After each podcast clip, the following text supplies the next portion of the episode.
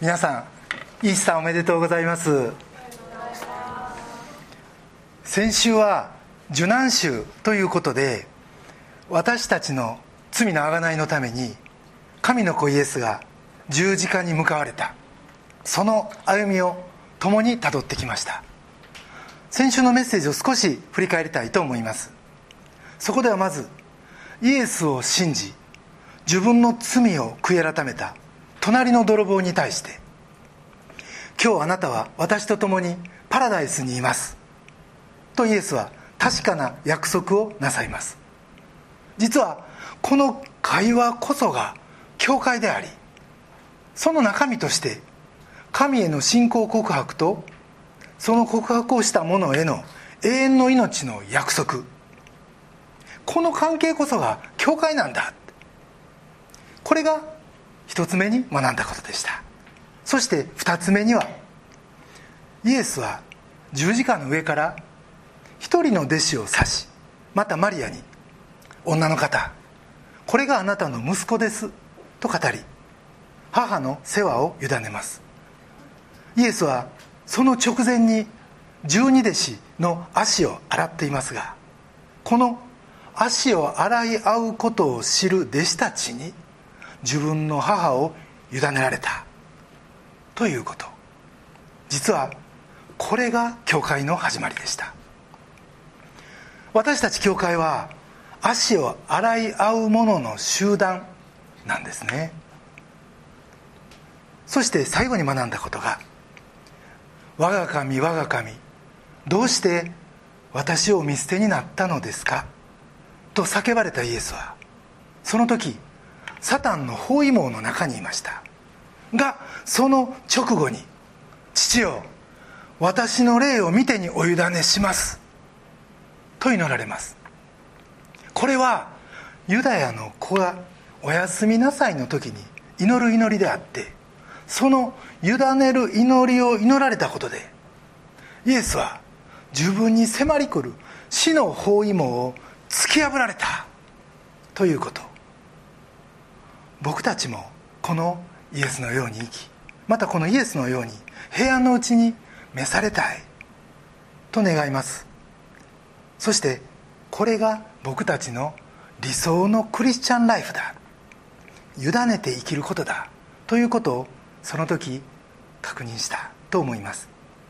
さてそのような十字架刑が金曜日に行われイエスはその後葬られますがそれから3日目に迎えたのが復活の朝。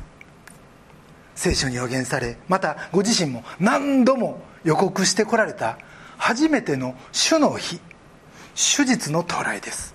それは AD30 年頃だったと言われています。そして今は2021年ですよね。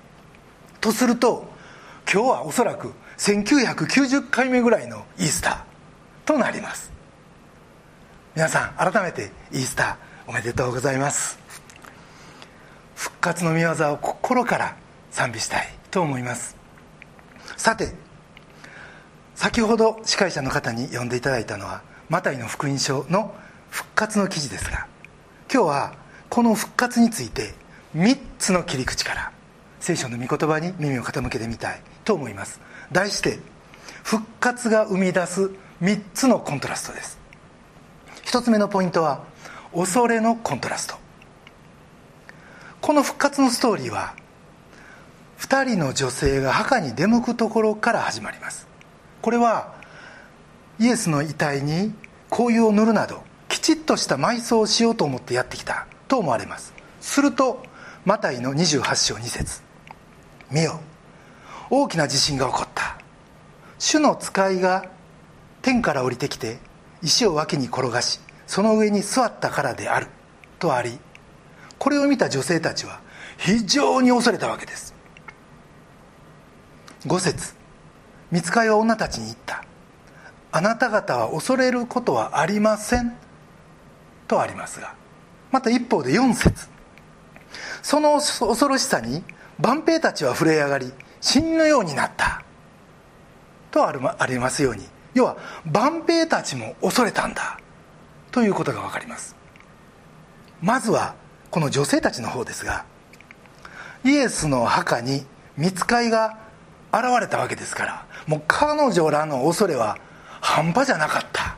ということが想像できます、まあ、さっきの絵本でもそうですけどあれぐらい巨大だったかどうか分かりませんがルカの福音書には24章の5節。彼女たちは恐ろしくなって地面に顔を伏せた。とあります。またマルコの福音書には16章8節。彼女たちは墓を出てそこから逃げ去った。震え上がり木も動転していたからである。と書かれています。天井の世界から降り立った見つかいを見て女たちが聖なる恐れに縮み上がった。ということは容易に想像できます。でもその恐れは長くは続かなかったんですね。それは見つかりの言葉。マタイの28章5節のこの言語は実は恐れることはやめなさいという命令形で強調されているからです。言い換えるとこういうことです。他の者たちの恐れはこれからも続くでしょう。しかしあなた方の恐れはここまでですと。もちろんそう言われたからといって女たちの恐れが立ちどころに消えたとは思いません。がそれに代わる異次元の喜びがそれまでの恐れを圧倒したんじゃないかと思います。8節。女たちは恐ろしくはあったが大いに喜んで急いで墓から立ち去りという言葉からも分かります。じゃあこれに対して万兵たちの恐れはどうやったんか。この万兵たちは恐れを知らぬことで有名を馳せていた。世界最強のローマ帝国の軍人たちでした。彼らは墓の見張りをしながら自らに課せられた任務に思いを馳せてたんじゃないでしょうか。ナザレのイエスかなんか知らんが下っ端がやってきて死体を盗む。そりゃあありえん話よ。徒党組んでやってきても一瞬でねじ伏せてやるわい。実際おそらく何十人かでやってきたとしても彼らは武芸の達人です。今日も空手の達人の方が一人来ておられますけれども。おそらくは落ち着いて剣を抜いて墓を守りきったことでしょう。ところが実際現れたのは弟子でも何でもなく天の御使いでした。たった一人の。でもその前にはもう武芸も武術も武器も何の意味もなさんかったし実際彼らはあっという間に地面になぎ倒されてしまったわけです。か弱い女たちと同様に屈強の兵士たちにも恐怖が走った。この理由は一体何だったんでしょう。それはマタイの28章5節。十字架につけられたイエスを探しているのは分かっています。の御言葉がそれを表してます。女たちはこれを聞いてあこの方は自分たちの味方だ。と思ったことでしょう。でももしこの天使が万兵に向かって何か言ったとしたらお前らがイエスをとどめ置こうとしているのは分かってるぞ。だったでしょうか。それも炎のような目で睨みつけながら。ほらビビりますよね。女たちには慰めの言葉。でも弟子たちには恐怖の言葉。ごめんなさい。万兵たちには恐怖の言葉。女たちはイエスを愛しまたイエスを求めてた。こういう人たちがいつまでも恐れの中にとどまることがあってはならない。これがこの言葉の意味です。それに対して万兵たちにとっては今は開きませんがヨシュアが天の使いに「お前は私の敵かそれも味方か」と問い出された場面が旧約聖書にありますがそれと同じことでした。それがたとえ自分の仕事であった任務であったとしてもそれは神に逆らう仕事だったわけです。そしてイエスの復活の前には彼らの気合も頑張りも技術も何の意味もなさず彼らはその天使の前にそっとしてしまったわけですね。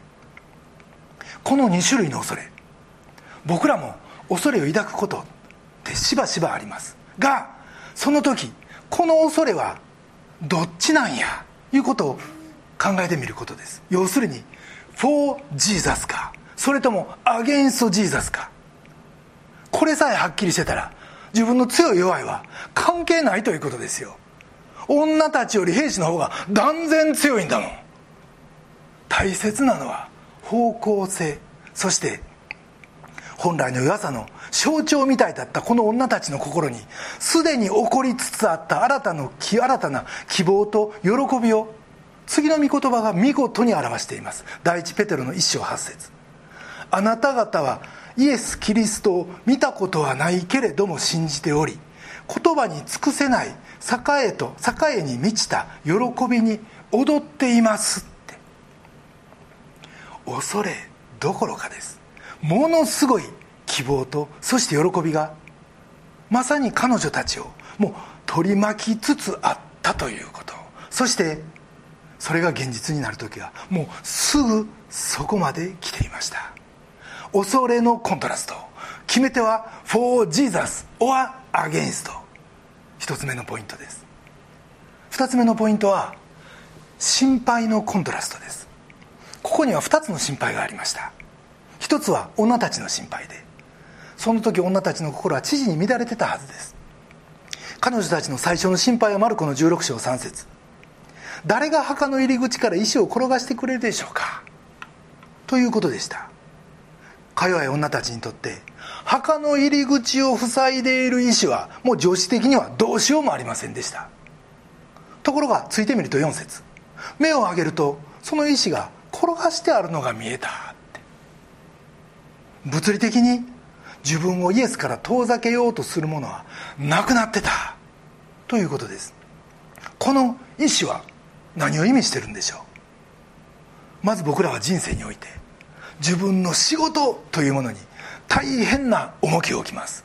もう人生の中の9割以上の勢力を注ぐと言っても過言じゃない。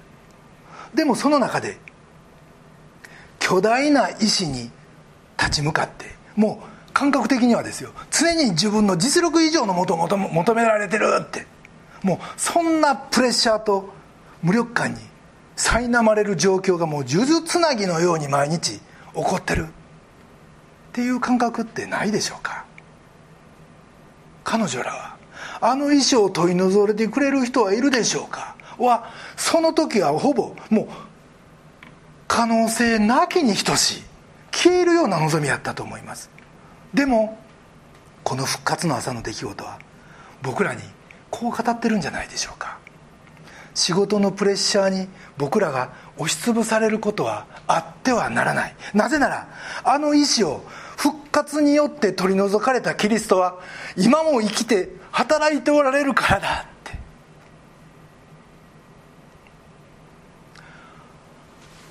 僕らは自分を見る限りは無力感ですよ。でも僕らがいざ僕らのリーダー僕らの羊飼いに目を留めるなら第2コリント12章9節。私の力は弱さのうちに完全に現れるというこのイエスの言葉を聞くことができるということです。またパウロもこう言って僕らを励ましてくれてます。第一ペテロのあこれペテロですね。第一ペテロの5章7節。あなたの思い煩いを一切神に委ねなさい。神があなたのことを心配してくださるからですって。僕らはつい自分にしかこのしんどさは分からん。どどっか諦めてしまってもう自分の内に込めてしまうところがある。でもその仕事のプレッシャーをまず復活のイエスに委ねることができるということ。そしてイエスの復活の力は決してこの礼拝堂だけではない。リアルな仕事の場にも行き渡ってるということ。をまず心に留めたい。と思います。そして女たちのもう一つの心配。それは敵の勝利と自分の敗北という意志でした。目の前の大きな石は敵の勝利の象徴でもあったからです。彼らはこの3年間イエスを墓に閉じ込めようともう頑張ってきたしそしてイエスが最終的に墓に閉じ込められたことイコール全ての戦いの終焉でもありました。がその意志が転がされてたって。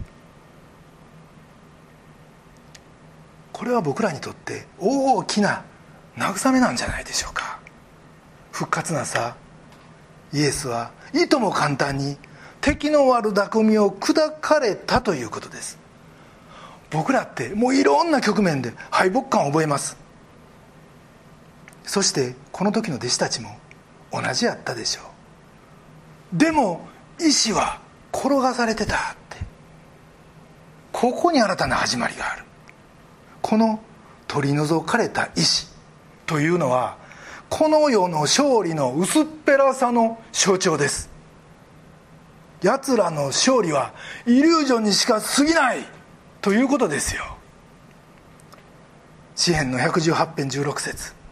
主の右の手は高く上げられ主の右の手は力ある働きをするとある通りです。さらに詩篇の2編4節は天の御座についておられる方は笑い。主はその者どもを侮られるって。僕らは復活の勝利の歌に合わせて主を賛美することができるということです。さて今まで述べてきたんが女たちの心配でした。がこれとは対照的な心配がありました。それは大祭司パリサイ人のグループ。で彼らの心配はイエスがよみがえるんじゃないか。という心配でした。がこの心配は取り去られることはありませんでした。それどころかいよいよ大きくなって現実となってイエスは死人の中からよみがえり彼らの一時的な勝利はここについ得た。ということです。今言いましたように世には2つの心配があります。が僕らはどっちか。はっきりしてるのは For Jesus つまりイエス・キリストの側に僕らが立ってるなら復活の力はすでに働いててその心配はもう可及的速やかに取り去られるということです。それが約束なんですよ。だって恐れるのはやめなさいって。心配するなって。命じ取られるんだから。さらに僕らは自分で意思を取り除く必要はないんです。サブで何か要求されること依頼されることはあるかもしれません。でもメインは主ご自身の技だということです。だって女たち石に触ってないんだもん。しかしもう一つのアゲインストの人たちにとっては彼らのひょっとして聖書に書いてあることは真実かもしれない。という心配はいよいよ膨らみそれが最後は寸分たがわず実現されるということ。これももう一つの事実として僕たちは覚えておく必要があります。そしてその人らも神に愛されてる人だということ。だから僕らは逆にその人たちにもこの神の救いを述べ伝えることが期待されてるということ。これを心に留めておきたい。と思います。実は僕たちがいろんな持ち場立場に社会に使わされているという。それがここにあるんですね。仕事のパフォーマンス。そしてそこから出てくる結果作品をもって僕たちは神の素晴らしさ神の救いを表していく。これが僕たちに与えられた役目だということです。心配のコントラスト。2つ目のポイントです。3つ目のポイントは歴史のコントラスト。ここまでは復活を信じた側と信じなかった側のコントラスト。を述べてきました。がここでは復活があった場合となかった場合のコントラスト。を見たいと思います。NT ライトという神学者は復活信仰の実つまりフルーツがキリスト教会だ。ってつまり復活がその始まりであり結論だ。と言ってます。えどういうことか。まず初期のクリスチャンはさまざまなグループがありました。でも十字架で恥ずかしめられ死んだ後神がイエスを復活させた。と信じないグループは一つも存在しませんでした。そして一世紀の歴史を調べるとなぜキリスト教が誕生したんか？なぜキリスト教はこういう形になったんか？という問いに対してイエスの復活によって私たちは存在にするようになった。存在するようになった。とたとえどんな背景を持っていようが全ての初期のクリスチャンがそう言ってるわけです。ところが現在流れてるこの歴史の流れの中で一人だけが復活するというのは一世紀のユダヤ人が期待してたことではなかったんですね。世が変わって新しい時代がドーンと訪れたら神を信じる者は全員復活するという信仰を彼らは持ってました。つまりイエスの復活は実はユダヤ人の発想にはなかったということ。そして誰かが巧みに考え出すにはあまりにも文化脈的にズレがあったということです。4つの福音書を読んでみるととんでもないということは分かってるけど本当に起こっちゃったんだよねと言ってるように見えます。ルカは読者がエマオの途上でイエスに出会うとは想像すらしてませんでした。ヨハネは岸辺で用意した食事をみんなが食べに行くべきだとは一切考えてませんでした。マルコはマルコの16章8節。そして誰にも言わなかった。恐ろしかったからである。と結んでます。つまり状況を少しでも予想して書いてる。福音記者というのは一人もおらんかった。いうことです。誰も予想せんかった。だからイエスが何回弟子たちに言っても誰もピンとこんかったわけですよ。でもそれが本当に起こっちゃったって。歴史家は証明できないことは歴史としない。史実として認めないというスタンスです。でも1世紀にキリスト教は始まった。これ事実ですよね。そして復活はなぜ教会が最初から新しい時代が始まったと信じるようになったかを説明してます。なぜイエスの死が不幸な出来事ではなくまた美しい夢の終焉でもなく神による救いの御業のクライマックスだってその成就だと信じるようになったかを説明するんです。そしてイエスの復活はイエスことがイエスこそがメシアであるということを示しました。つまり復活があったから教会が誕生したんだ。イエスはあごめんなさい。NT ライトはそう断言してます。逆に復活がなかったら教会なかったということですよ。となるとどうなると思います？世界。人権男女平等福祉病院システム学校制度。これ全部キリスト教会が発祥なんですよね。要は教会がなかったら世界にこれがないということ。考えれます？まあイメージできるとしたらあの新疆のあの中国の新疆ウイグル自治区ののジェノサイドですよ。あるいは北朝鮮のあの拉致ですよ。これも人権なき世界。でも教会がなかったらこれがワールドスタンダードになってたいうことですよ。キリスト教徒1%以下というこの日本が男女平等の達成度世界120位ワースト30位って。こんな恥ずかしいことになってる。でもこれが全然恥ずかしくない世界というのがこれがキリスト教なき世界なんですよね。福祉も健康保険制度も義務教育もないって。そんな人間世界にもし AI だけがはびこってですね人間を管理し始めたらどうですか？まるでホラー映画ですよね。復活があってよかった。キリスト教会が生まれて本当によかった。って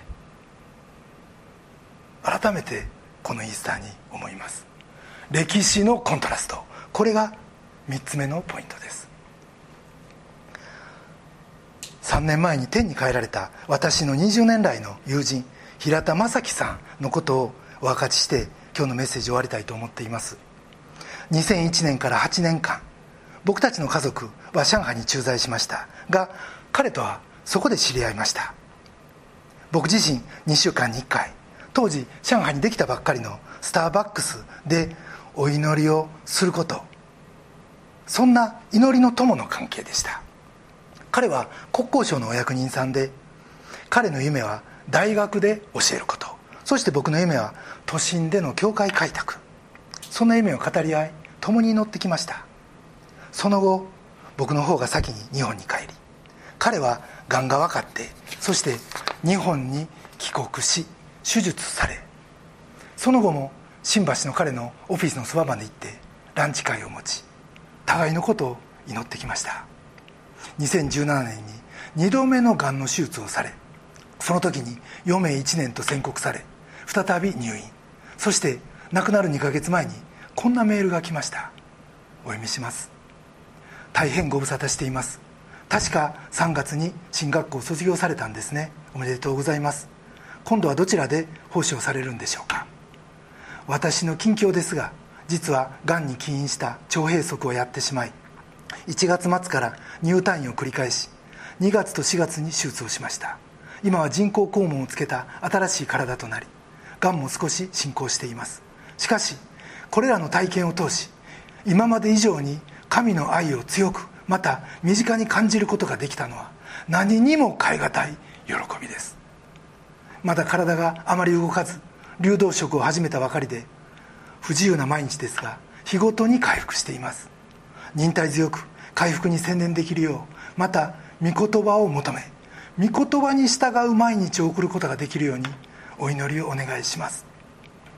メールは以上でした。人工肛門をつけた新しい体。これまで以上に神を身近に感じることができるのは何にも代え難い喜びです。御言葉を求め御言葉に従う毎日を送りたい。メール受け取ってから何回もこの箇所を読み返しました。もし自分が同じ状況になったら同じこと言えるやろうか。もちろん葛藤の末の言葉に違いないけどでも最後にここに到達できるやろうか。って彼の信仰をここに見た気がしました。そして5月12日亡くなる1ヶ月前のメール。それはその日の昼間病院にお見舞いしたことに対するお礼とその時に平田さんにお話した1週間後の娘の結婚式についてでした。お読みします。お見舞いいただき魂からのお祈りに心から感謝します。みつみちゃんの結婚式のニュースに触れとても嬉しかったです。私の癒しについては全ては神に栄光を期すために神の方法で神のタイミングでそれが現れまた用いられるようにと祈っています。とてもエキサイティングです。が痛みはごめんですのでうまくそれがコントロールできるようにお祈りください。メールは以上です。神の栄光を表すことがエキサイティングだって。もう平田さんの人生はもうここに焦点が当たってたわけです。彼の強さの秘訣がここにあるんや。改めて思いました。そして6月2日最後のメールです。お読みします。実は今週火曜日に再入院をしてしまいました。治療が効かず肝臓がもう機能していないのでリンダとこれは奥さんですが祈りつつ相談をし治療はやめて緩和ケアに専念することにし同じ病院内のホスピスに移りました。トップフロア一段と天国に近づきました。皆さんの祈りに支えられて痛みは抑えられています。また何よりも症状の悪化にもかかわらず神の深い平安に守られています。毎日のようにお見舞いに来てくださる兄弟姉妹との交わりとお祈りがいよいよ天国を連想させてくれています。意識がはっきりしているうちに神をたたえイエス様の救いを証しできる自分らしい葬儀の具体的な準備も始めました。かといって回復の希望奇跡の希望を失ったわけではありません。最後まで粘ります。そして最後に復活があることも感謝です。ここに来て初めて復活という言葉が出てきました。いずれにしても神がなされることは最善の祝福と信じているのでそうなされるようにお祈りをお願いします。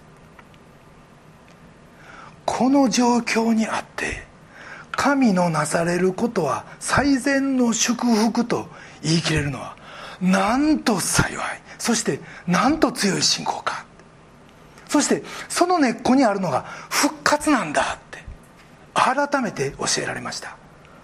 そしてこんな状況の中にあってもいつのメールの最後には「ミヌストリーはどうなってますか？神様が下村さんご夫妻を大いに用いてくださいますように」との締めくくってました。自分の辛い状況にもかかわらず常に相手を思いそして福音宣教を思う人でした。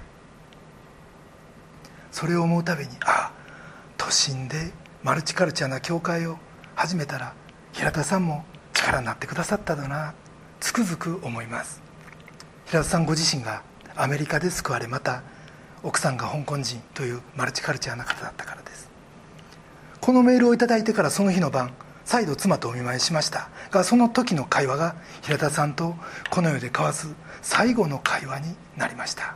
別れ際別れ際肩を抱いて共にお祈りをしたんですが背骨が手に刺さるぐらい痩せておられて痛々しかったです。でもその時の目が本当に優しかった。ああ平田さんは天国見つめてるなって。その時思いました。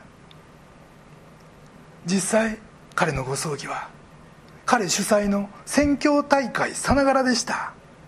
国交省観光局の同僚たちがたくさん彼自身の証をビデオメッセージを通してその場で聞く素晴らしい機会となりました。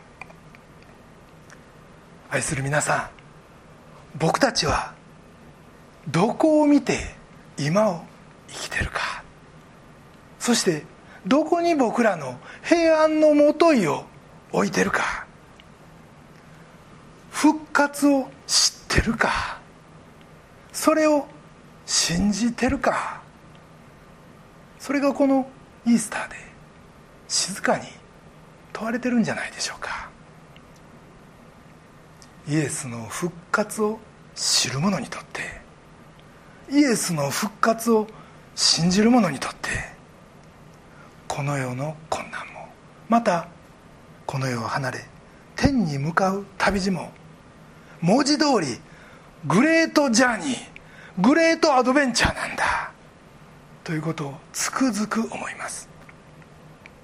キリストは確かに復活された。この事実はあなたに何をもたらしますか？あなたの人生にどんな変化をもたらすでしょう？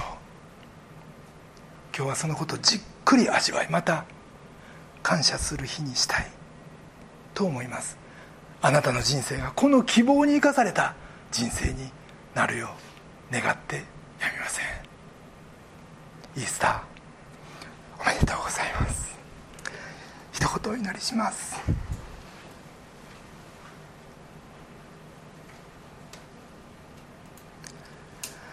愛する天のお父様尊き皆をあがめ心から感謝します。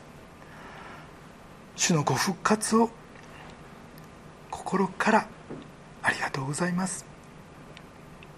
また復活の事実があってのこの2000年のキリスト教会であるということそしてこの世界の歴史であったということを改めて教えていただきました。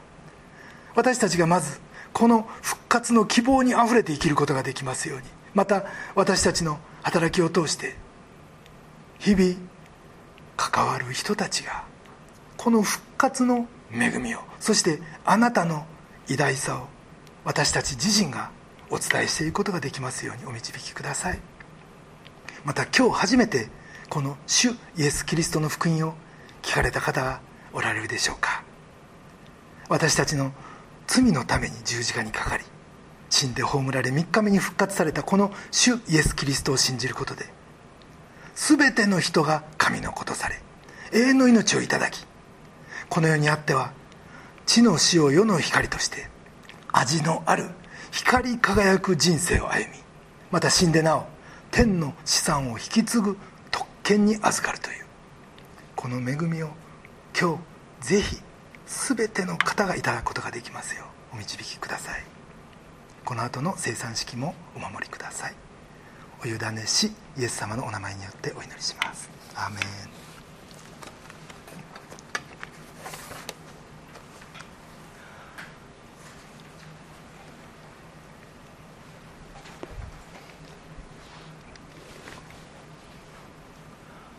それでは、えー、続いて生産式を行います。聖書を一、えー、箇所お読みいたします。マタイの、えー、福音書26章。26節から27節です。